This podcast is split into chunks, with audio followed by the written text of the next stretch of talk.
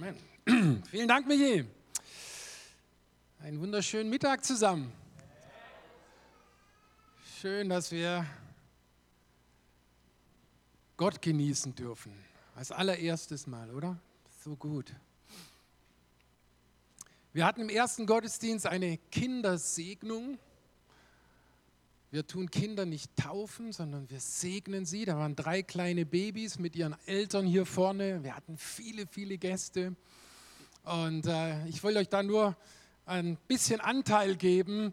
Wir glauben von der Bibel daran, dass die Taufe eine Entscheidung von jedem Menschen ist, eine persönliche Willensentscheidung. Und deswegen segnen wir die Kinder, weil Jesus gesagt hat, ihnen gehört schon das Reich der Himmel. Ist das nicht wunderbar?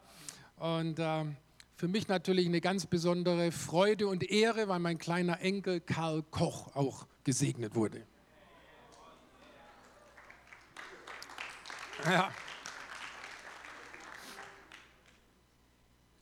Wenn du uns heute besuchst, ich möchte einfach sagen, vielleicht sind da so ein paar Dinge, die so anders sind, wie du es gewöhnt bist. Und vielleicht gehst du auch mit ein paar Fragen raus, die noch nicht beantwortet sind. Aber ich will dir sagen, wir freuen uns so, dass du heute da bist. Und wir glauben, dass du Antworten bekommst. Wir steigen gleich mal rein in unser Leitvers, die, der, der, Bibelvers, der uns so begleitet in dieser Predigtserie God at Work. Und lest mal mit mir zusammen aus dem Matthäusevangelium, Kapitel 5, Vers 14 und 16. Ihr seid das Licht der Welt. Wie eine Stadt auf einem Berg, die in der Nacht hell erstrahlt, damit alle es sehen können. Niemand versteckt ein Licht unter einem umgestülpten Gefäß. Er stellt es vielmehr auf einen Lampenständer und lässt es für alle leuchten.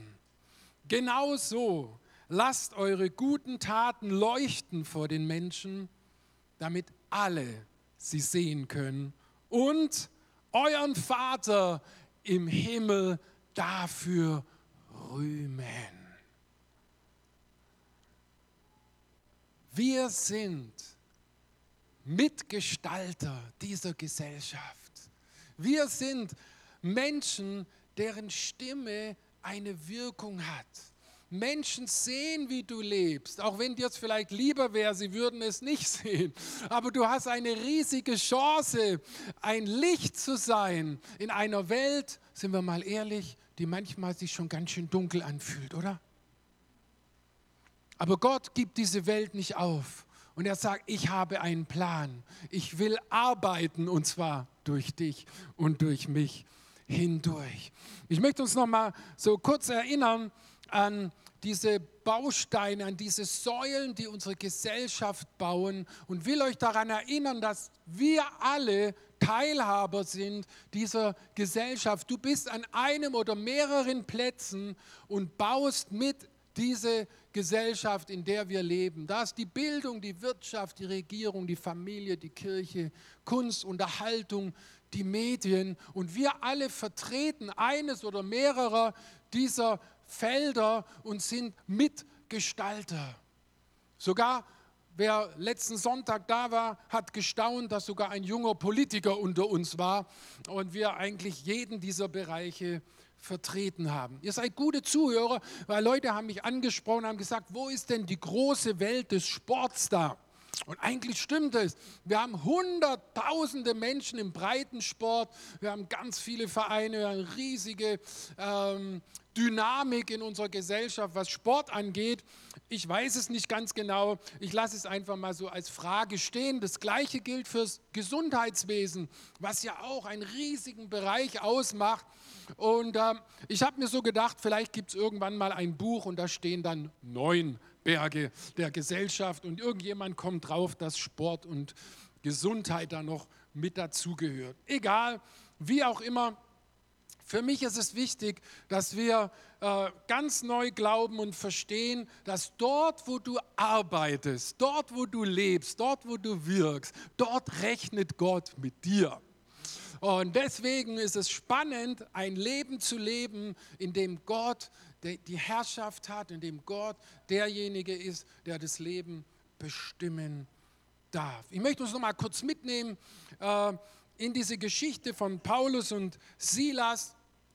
Sie drehen eine unglaublich schlechte Geschichte. Und zwar ist die Geschichte so schlecht, dass sie, weil sie sich zu Jesus gestellt haben, auch noch öffentlich, dass sie als ausgepeitschte Gefangene in einem griechischen Gefängnis landen und anstatt, dass sie den Blues anstimmen, ja, in schönen Molltönen, den Blues im Gefängnis, da entscheiden sie sich, das große Halleluja von Händel zu singen, mitten in der Nacht. Alle Gefangenen hören es. Und es kommt zu dieser Wende in, diesem, in dieser Situation. Und ich glaube, dass genau so, wie wir uns in unserem Leben immer wieder dafür entscheiden und zu sagen, ich vergebe, zu entscheiden, ich entscheide mich für Dankbarkeit, zu entscheiden, ich segne diesen Menschen, zu entscheiden, ich entscheide mich für Großzügigkeit. All diese Entscheidungen, dass etwas aufleuchten wird in deiner Welt, genauso wie es hier in diesem Gefängnis war, in unserer Geschichte. Und dann wirst du auch diese Frage hören. Die hat nämlich damals der Gefängniswärter gestellt. Der Gefängniswärter, der in dieser Nacht sein Leben beenden wollte, der stellt die Frage, was muss ich machen? Und ich glaube, es kommen immer mehr Zeiten und Momente auch in deinem Leben, dass dein Kollege, deine Kollegin, dein Kumpel, dein Klassenkamerad dich fragt und sagt, du sag mal, was muss ich machen? Wie geht es, dass ich auch so eine Hoffnung im Herz bekomme, so wie du sie hast. Dass ich auch so anders sein kann, wenn alle irgendwo den Blues singen und wenn alle irgendwie deprimiert sind. Gott ist an der Arbeit.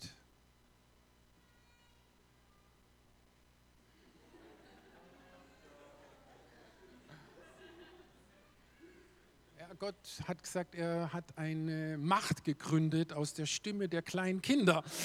Das ist gut, gell?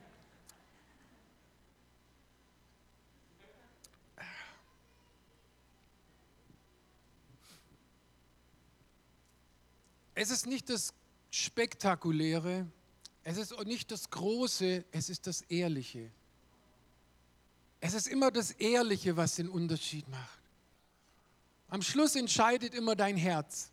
Ich möchte euch mitnehmen, eine kleine biblische Geschichte, eigentlich eine atemberaubende Geschichte, eine Romanze, eine Geschichte, die äh, so großartig ist, dass sie nur Gott schreiben kann. Und zwar ist die Geschichte von einer Ausländerin, von einer Moabiterin, nämlich Ruth heißt sie.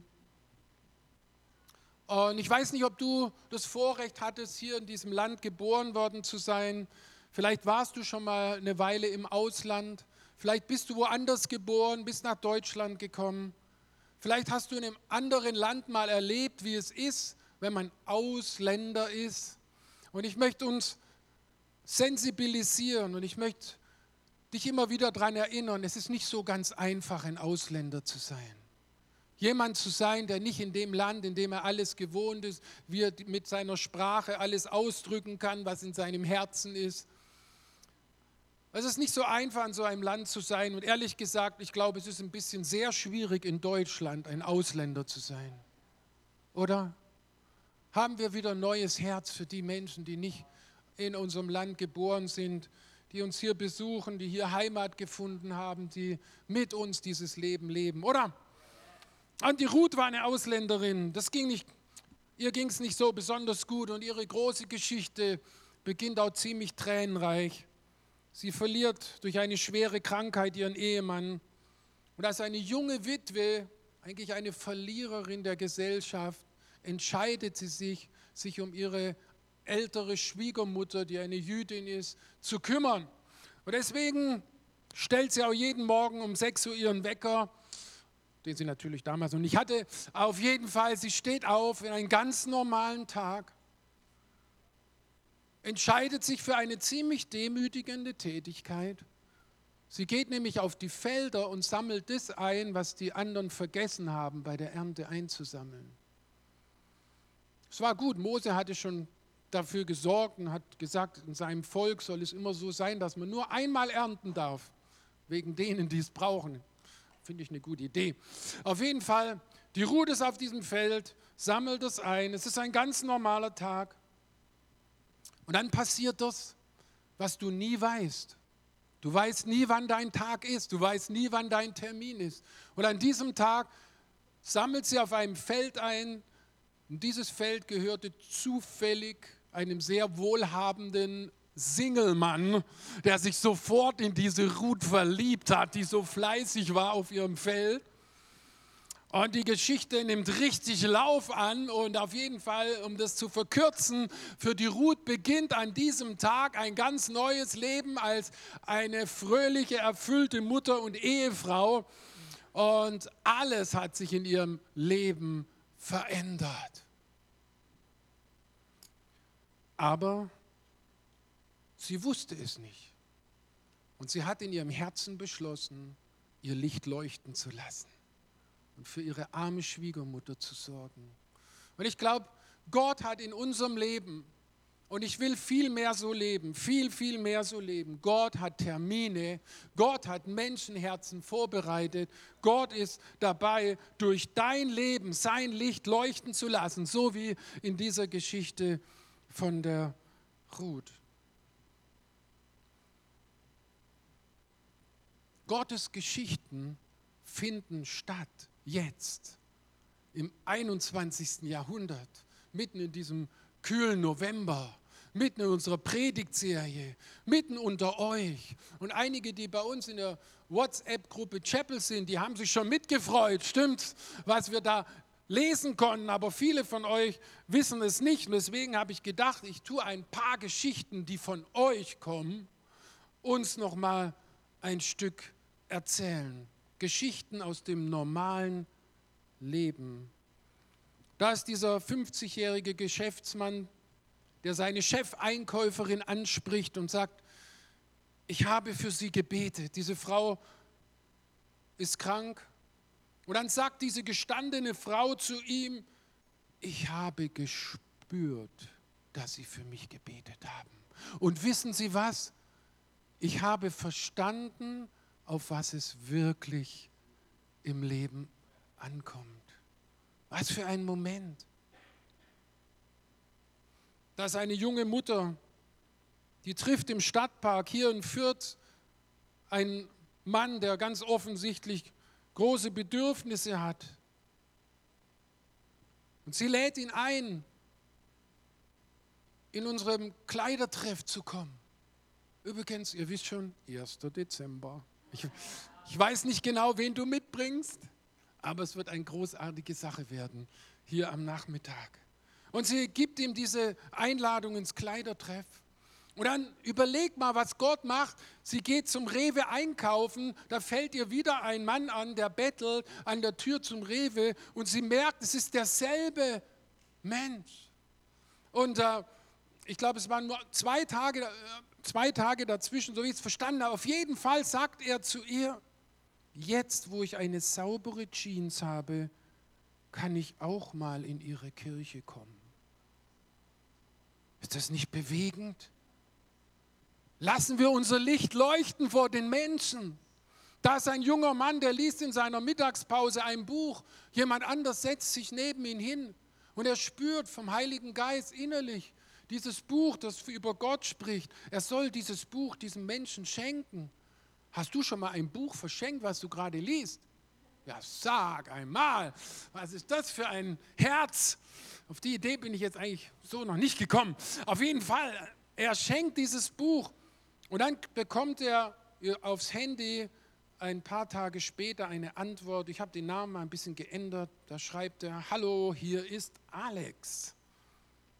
Danke nochmal für das Buch. Ich habe es schon fertig gelesen. Es ist gut geschrieben und hat mich inspiriert.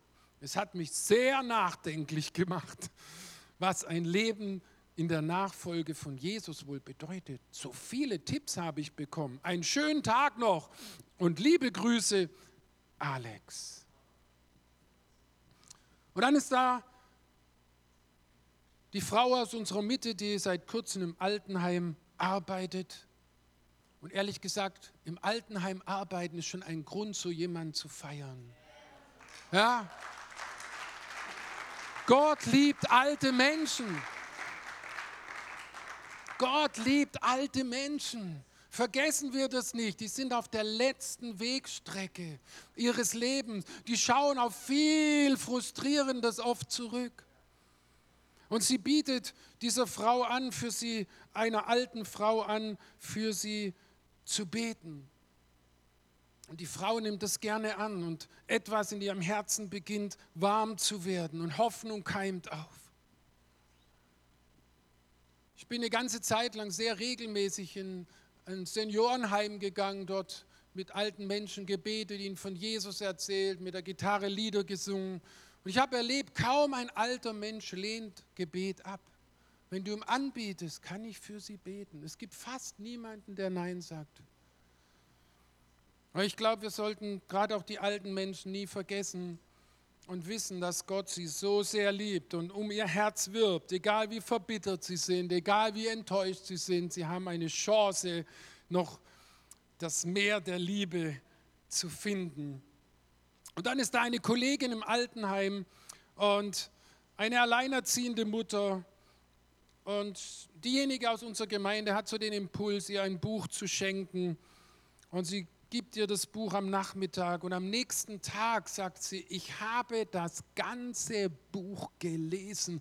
Kannst du dir vorstellen, einen Abend und eine Nacht Zeit gehabt, ein ganzes Buch gelesen. Wie hungrig sind die Menschen um uns herum. Wie verlangend sind sie nach echten Antworten. Und es ist nicht... Äh, weil wir so cool sind oder weil wir irgendwie die nettesten Leute sind, sondern der Grund ist, dass Papa Gott an der Arbeit ist. Gott ist at work. Es ist Gott, der sich etwas vorgenommen hat, der Menschen nicht einfach aufgibt.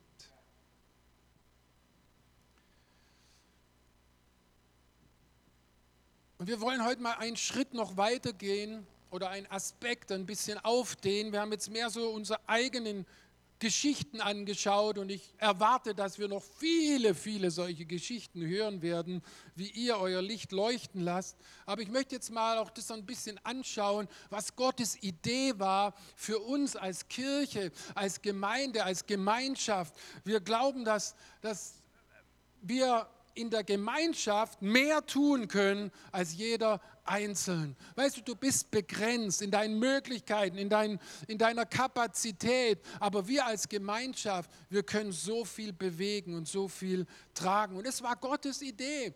Gott hatte eine Idee, seine Kirche, seine Gemeinde zueinander zu bringen, miteinander zu verbinden. Und Paulus fällt kein besseres Beispiel ein als das. 1. Korinther 12, Vers 12. Der menschliche Körper hat viele Glieder und Organe. Doch nur gemeinsam machen die vielen Teile den einen Körper aus. So ist es auch bei Christus und seinem Leib. Wir sind viele verschiedene Teile, aber ein Leib, ein Auftrag. Wir haben eine Mission. Es geht weiter. 1. Korinther 12, 27. So bildet ihr gemeinsam den Leib von Christus und jeder Einzelne gehört als Teil dazu. Gott hat euch in den Leib Christi eingefügt. Und wir als Gemeinschaft, als Gottesdienst, wir können nur bedingt auch Menschen Wertschätzung geben. Klar, äh, wenn ich darüber nachdenke, wie herzlich wir hier von unseren Welcomern an der Tür empfangen worden sind. Das war schon wirklich eine Streicheleinheit für die Seele. Aber der Gottesdienst ist nicht zuerst der Platz, wo wir Menschen umarmen können, wo wir Menschen begleiten können, wo wir ihnen zeigen können, dass wir sie wertschätzen, sondern das braucht manchmal eine etwas kleinere Formation, wo das dann wirklich so richtig gelingen kann. Und mein erster Punkt heute ist Gemeinschaft, die Bedeutung gibt. Wir sind gerufen, Gemeinschaften zu bilden, die anderen Bedeutung geben. So viele Menschen, die fühlen ständig an ihrem Puls, wie viel bin ich denn jetzt wirklich wert? Wie wichtig bin ich denn? Wie, wie sehr werde ich vermisst, wenn ich nicht da bin? Und deswegen glauben wir, dass Kirche, wenn sie groß wird, auch klein bleiben muss.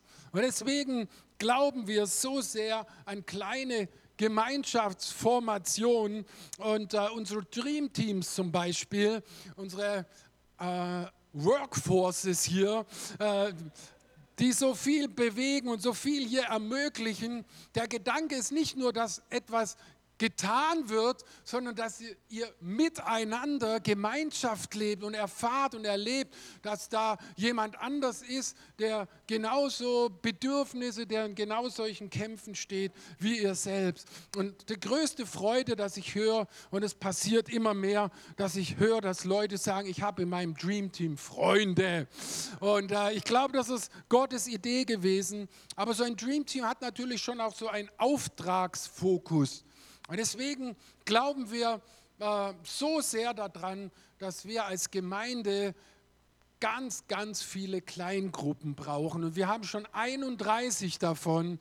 Und dass wir in diesen Kleingruppen Gemeinschaft erleben, in die wir andere einladen können.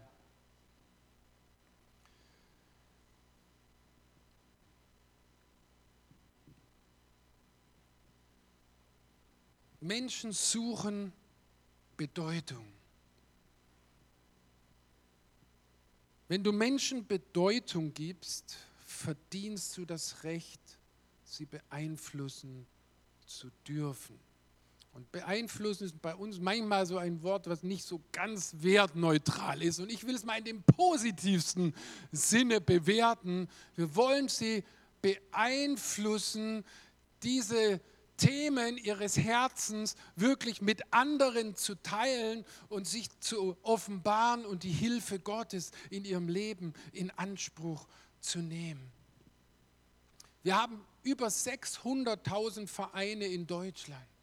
Und das hat was damit zu tun, dass Menschen äh, eine Sehnsucht haben, in Gemeinschaft zu sein. Dass Menschen eine Sehnsucht haben, etwas Gemeinsames, einen gemeinsamen Herzschlag miteinander zu finden. Und weißt du, gemeinsames Interesse, gemeinsamer Herzschlag, das lässt uns, äh, das lässt uns äh, Unsicherheit überwinden, Misstrauen und Vorbehalte. Stell dir mal vor, da ist dieser Typ, der so ein bisschen schräg angezogen und äh, Mundgeruch hat er auch noch, aber er interessiert sich genau wie dich für die Modelleisenbahn. Oder er hört genau wie du die gleiche Musik oder er hat genau den gleichen Hund oder irgend sowas, da denkst du, naja, okay, das ist ein bisschen schräg angezogen, aber irgendwie ist er schon cool. Der interessiert sich für dieselbe Sache, für die ich mich interessiere und du überwindest viel schnell, viel schneller so eine Barriere, die manchmal zwischen uns Menschen so entsteht. Wir suchen zweitens eine Gemeinschaft, die den gleichen Herzschlag hat. Das wollen wir leben. Weißt du, jeder Mensch würde gerne einen Beitrag leisten. Warst du schon mal in einer Gruppe von Menschen und du hast kein einziges Wort gesagt? Und dann irgendwie geht die Türe auf und die Vielredner geben dir die Chance, irgendetwas zu sagen. Und wenn du nur einen Satz gesagt hast, auf einmal fühlst du dich ein Teil davon. Kennst du das? Auf einmal fühlst du dich als ein Teil dieser Gemeinschaft. Warum? Weil du etwas beigetragen hast. Und Menschen wollen etwas beitragen. Und deswegen ist das auch in Gottes Plan, dass Menschen mit gleichem Herzschlag sich finden. Deswegen haben wir so viele verschiedene Kleingruppen, die sich um so verschiedene Interessen und Themen ranken, wie Nordic Walking oder Frauen, die schwimmen gehen oder Unternehmer, die sich gegenseitig ermutigen oder äh, junge Leute, die sich gegenseitig in ihrem Glauben stärken und viele solche Themen. Und es hat damit zu tun, dass Menschen mit einem ähnlichen oder gleichen Herzschlag sich miteinander leichter verbinden. Und es war Gottes Idee, es war Gottes Plan.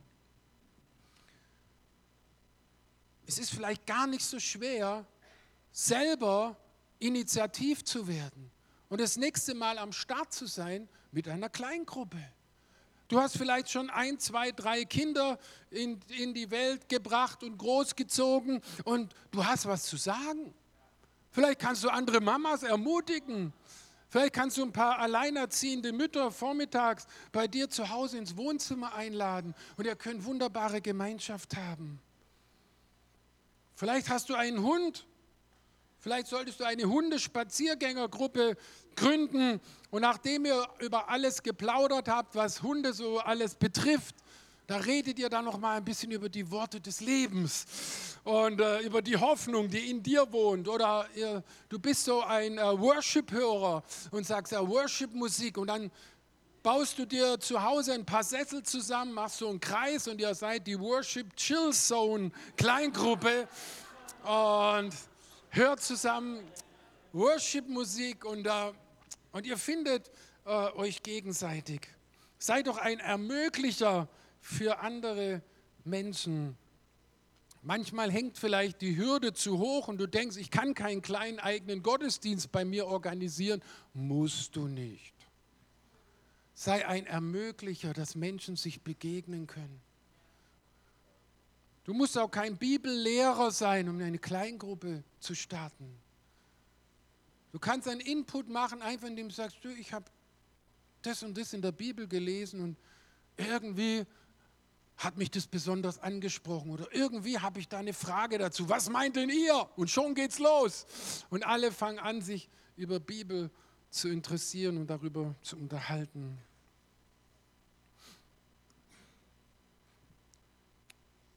Vielleicht bist du hier und sagst, ja, schon, aber irgendwie, das hat bei mir nicht so richtig geklappt. Ich war schon mal vor ein paar Jahren in einem Hauskreis und irgendwie, es wurde alles so ein bisschen müde oder ich, ich war mal in einer kleinen Gruppe, aber es hat irgendwie nicht so, so gepasst. Weißt du, dir ist vielleicht schon mal passiert, dass du beim Friseur warst und du warst mit der Frisur nicht so richtig zufrieden, bist du seither deswegen nie mehr zum Friseur gegangen. Oder? Ja, also, oder oder, oder, oder du hast mal dich beim Autokauf vergriffen, so wie ich mal sehr mich vergriffen habe. Äh, und bist du deswegen Fußgänger geworden? Nein, da hast du einfach nach dem anderen geschaut. Schau, und deswegen äh, mit Kleingruppe, nur weil das vielleicht einmal nicht so geklappt hat, ist überhaupt kein Grund, dich nochmal neu aufzumachen. Und schau dir nachher mal am Welcome Point, frag mal äh, nach der Broschüre, welche coolen Kleingruppen wir haben und da passt bestimmt was für dich. Und wenn gar nichts passt, dann sprichst du mich an. Ich habe gerade so eine Idee von so Minigruppen, nur zwei oder drei. Und irgendwo wirst du in Gemeinschaft kommen, da bin ich mir ganz, ganz sicher. Eigentlich beginnt ja auch dieses Unterstützen und diese Gemeinschaft beginnt schon ganz früh. Und äh, Jesus oder Gott weiß, dass es zuallererst erstmal ein Herz neben dir braucht, eine Hand neben dir. Und da gibt es so einen schönen Vers im Prediger, den möchte ich mal mit euch zusammen lesen. Der ist im Prediger 4, 9 bis 12. Zwei haben es besser als einer allein. Zusammen erhalten sie mehr Lohn für ihre Mühe. Wenn sie hinfallen, kann einer dem anderen aufhelfen. Doch wie schlecht ist der dran, der allein ist und fällt und keiner ist da, der ihm beim Aufstehen hilft. Es können sich zwei, die in einer kalten Nacht, oh ja, jetzt wird es kalt draußen, einer kalten Nacht unter einer Decke liegen, aneinander wärmen. Doch wie kann einer, der alleine liegt, warm werden? Ein Einzelner kann leicht von hinten angegriffen und niedergeschlagen werden. Zwei, die zusammenhalten, wehren den Überfall ab. Und ein dreifaches Seil kann kaum zerrissen werden. Zwei sind besser dran als einer. Und Gott wollte, dass Menschen nicht alleine durch dieses Leben gehen. Gott wusste, dass wir Menschen einander brauchen. Und nicht jeder hat das Vorrecht, in unserer Zeit eine äh, heile Familie noch zu haben, diese Bezüge zu haben. Und deswegen hat Gott etwas erfunden und das heißt die Gemeinde Jesu. Das heißt die Kirche von Jesus, die Menschen eine Heimat geben kann. Wir brauchen diese Orte heilender Gemeinschaft. Warum lädst du nicht einfach mal deinen Kollegen, deinen Kumpel, deinen Klassenkamerad mit in so eine Gemeinschaft mit ein? Wir fangen immer dort an, nicht zuerst bei der Botschaft, wir fangen dort an, wo der Mensch ist. Wir holen ihn ab, wir nehmen mit, wir geben ihm Wert, wir sagen, hey, du bist hier willkommen. Und ich glaube, dann passiert das, was bei diesem Gefängniswärter in Philippi passiert ist. Dann wird es kommen, dass Menschen dich fragen und sagen, hey, erklär mir mal, wie funktioniert es jetzt so genau mit Jesus? Dann sind wir an diesem vierten Punkt, nämlich Gemeinschaft, die zu Jesus einlädt.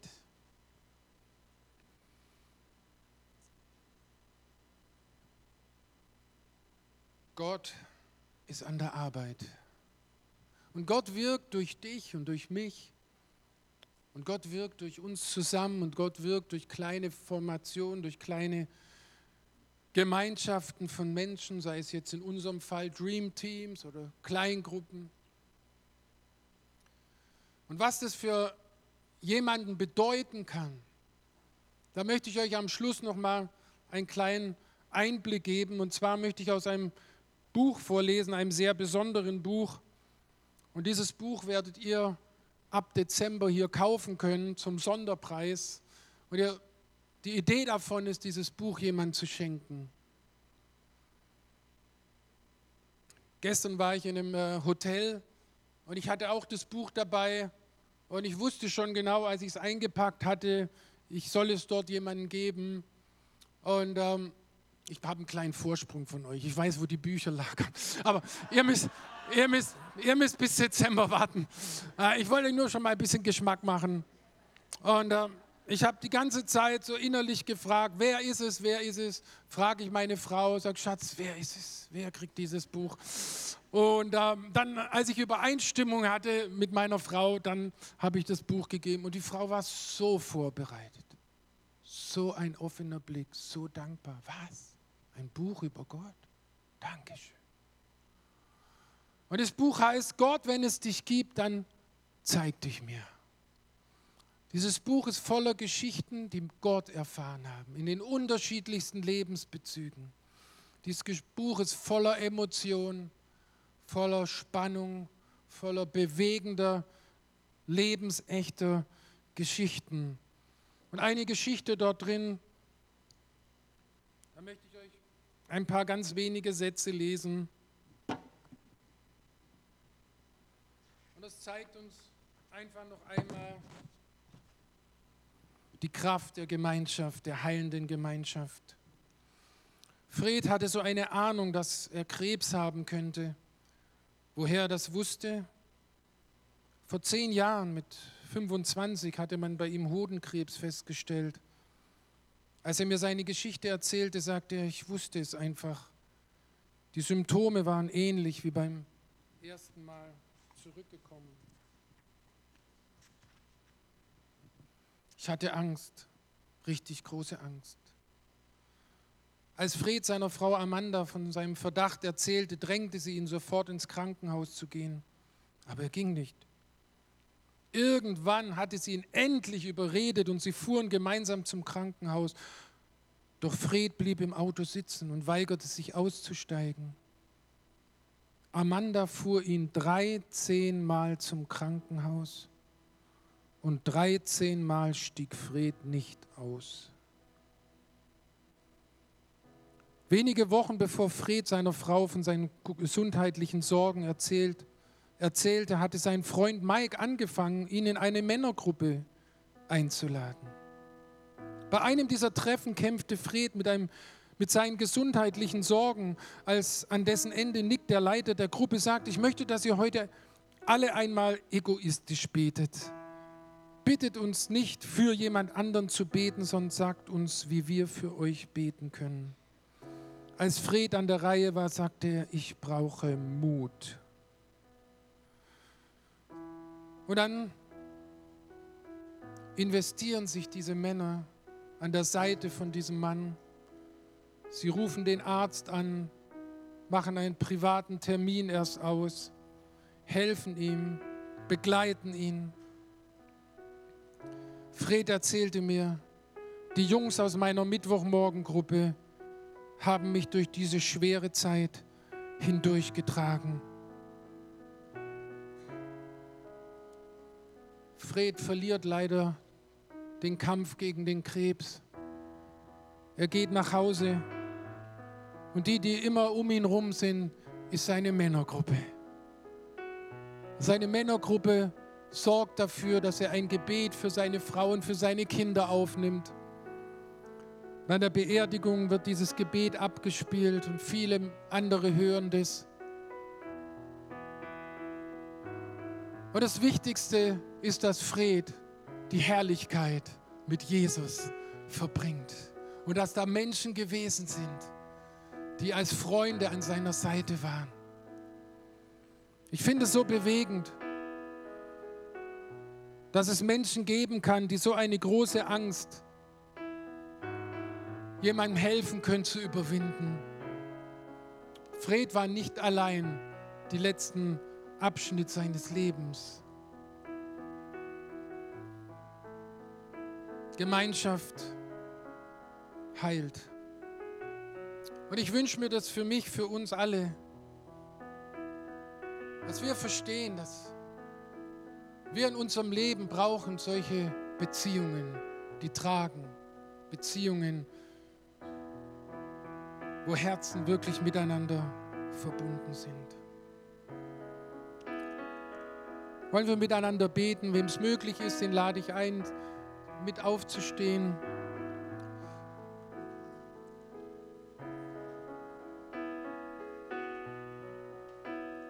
God at work. Vater.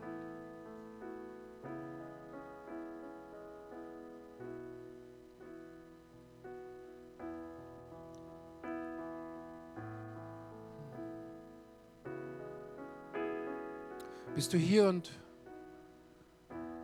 vielleicht noch nicht wirklich so, so sicher, dass du sagen könntest, ich weiß schon, wo ich die Ewigkeit verbringen werde. Ich weiß, dass ich bei meinem Vater sein werde. Bist du hier und schleppst oft diese Zweifel, diese Unsicherheit, dieses angeklagte Gefühl irgendwo in deiner Seele mit dir rum?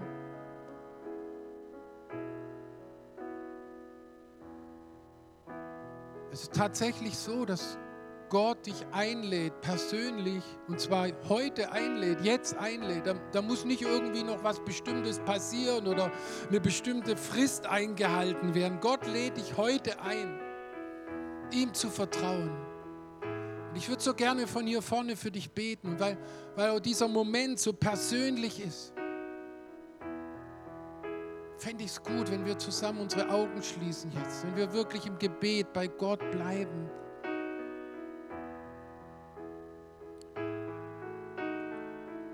Wenn du sagst, Harold, ja, ich spüre das heute. Ich weiß nicht ganz genau, was es bedeutet, aber ich weiß eins, ich will mit Jesus anfangen. Ich will ein Leben mit Jesus leben. Und wenn du möchtest, dass ich von hier vorne für dich persönlich bete, möchte ich dich ermutigen, einfach mal ganz kurz deine Hand zu strecken Einfach so als ein Zeichen. Danke, vielen Dank. Danke. Oh ja, danke. Einfach so als ein Zeichen. Zu sagen, ja. Vater, du siehst jetzt die Herzen, die zu diesen Händen gehören. Und Vater, du bist mehr als willig.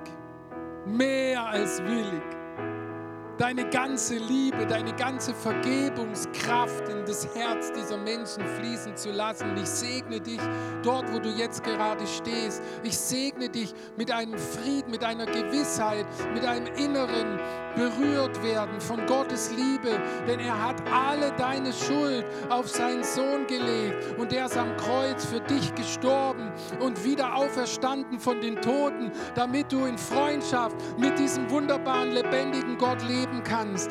Und ich segne dich dafür in dem mächtigen Namen Jesus.